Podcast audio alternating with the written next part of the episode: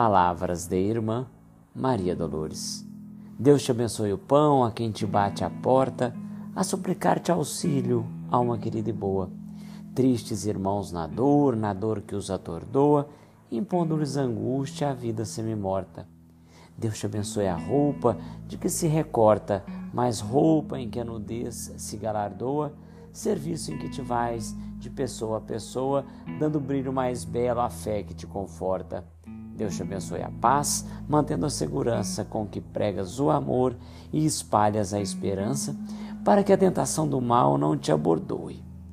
Por todo o imenso bem que fazes ante a vida, por tudo o que constróis, tanta vez esquecida, Deus te guarde, alma irmã, Deus te inspire e abençoe.